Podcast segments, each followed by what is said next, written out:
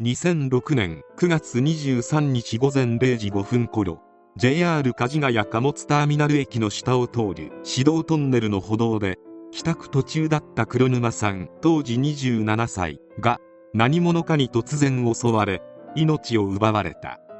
神奈川県警捜査一課は特別捜査本部を設置。現場を詳しく調べてみると黒沼さんは南北に通った。長さ約180メートルのトンネル内の南寄り歩道部分にうつ伏せに倒れていた。倒れていた場所まで約40メートルにわたって血痕が続いていた。黒沼さんが倒れていたトンネル内の歩道は脇の車道よりも約1メートル高く車を止めて犯行に及んだ可能性は低い。歩道は黒沼さんが普段から利用しており自宅からわずか200メートルだった。通行人が倒れている黒沼さんを発見した23日午前0時ごろに黒沼さんと同じマンションの住民2人が女性の悲鳴を聞いている。争った後はなく手提げカバンを握ったままで現金約4万3000円の入った財布も残されていた。トンネルは1980年頃からあるが不審者が出ることもあり女性は夜間ほとんど使わないという。22日はアルバイトの日で朝8時半ごろ自宅を出発。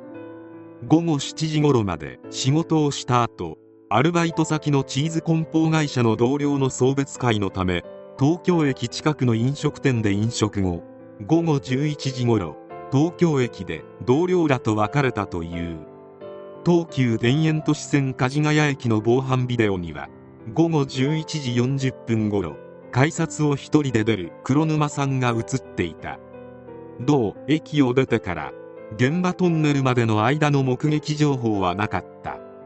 事件後再発防止を願ってトンネル内には中学生らによる壁画が作成された。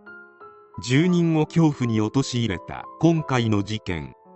周辺住民は一刻も早い犯人逮捕を願った。しかし1年経っても事件解決の糸口さえ見つけられない。事件現場には花束や手紙が備えられ黒沼さんを忍んで訪れた友人や近隣の住民らが冥福を祈った。本当にいい人だった。決して人に恨まれるような人じゃなかったのに。早く犯人を捕まえてほしいとの声や事件が起こってから一人でトンネルを歩かなくなった。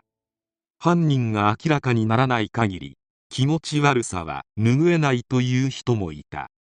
捜査員や地元住民らが事件当日の黒沼さんの服装や特徴が描かれたチラシを何度も通行人に配り駅利用者や通行人らに情報提供を呼びかけた。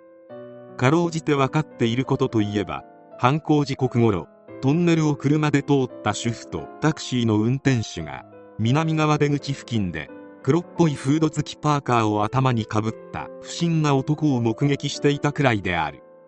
それでも無情に時は過ぎていき事件は迷宮入りになるかと思われた。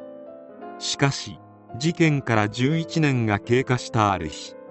突然事件が解決へと進むことになる。なんと犯人が自ら犯行をほのめかしたのだ。自らを犯人と名乗ったのは鈴木博和という男。この男は別の通り魔事件で逮捕され栃木県の黒羽刑務所に服役中の身であった。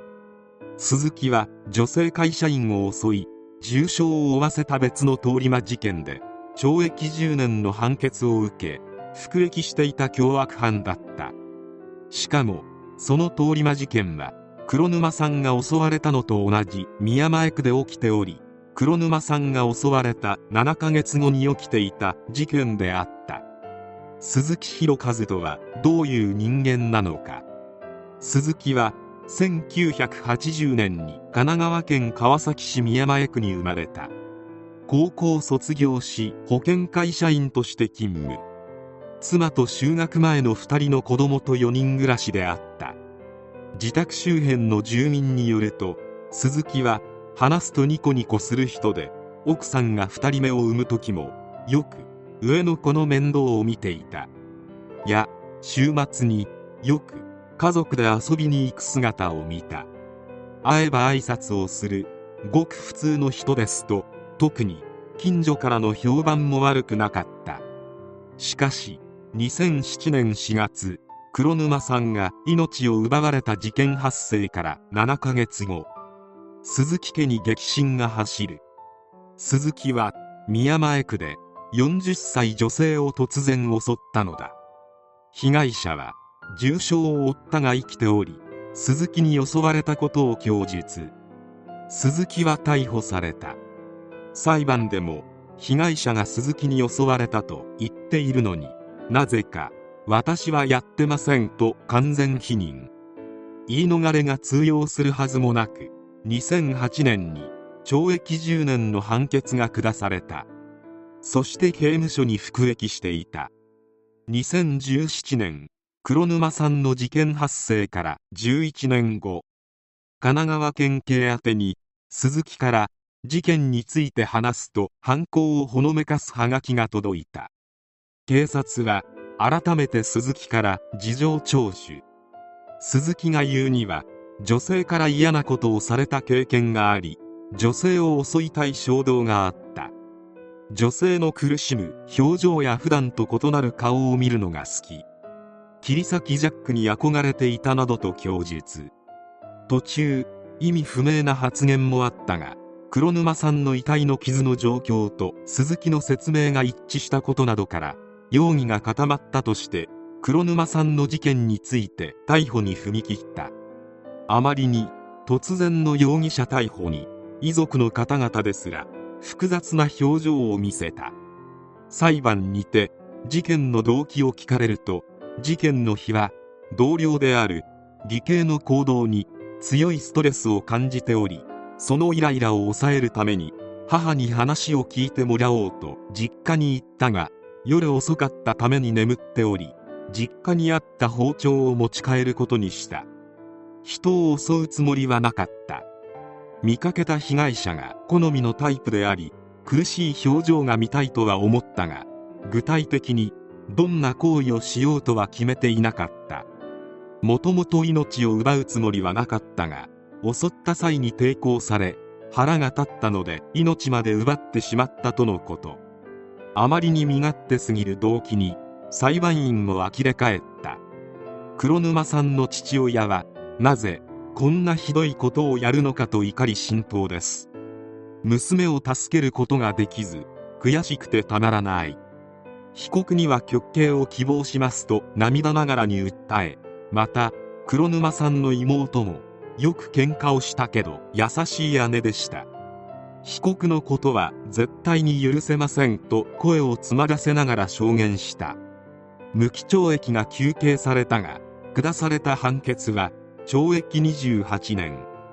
人を人と思わない犯行で人命軽視の態度が顕著であるとした一方犯行を自供したこと及び反省を深め更生への第一歩を歩み始めているとのことが量刑理由であった。連行される際の映像を見ても生粋のサイコパスであることは間違いない。命を奪うことで快楽を得ようとする人間を28年という勇気の判決を下しているという事実はことさらに恐ろしい。なぜ鈴木の尊厳ばかり重視されて理不尽に命を奪われた黒沼さんについてはおざなりなのか。これでは遺族の恐怖と悲しみが癒えることはない。今後無期懲役にならなかったことを確実に後悔してしまいそうな事件である。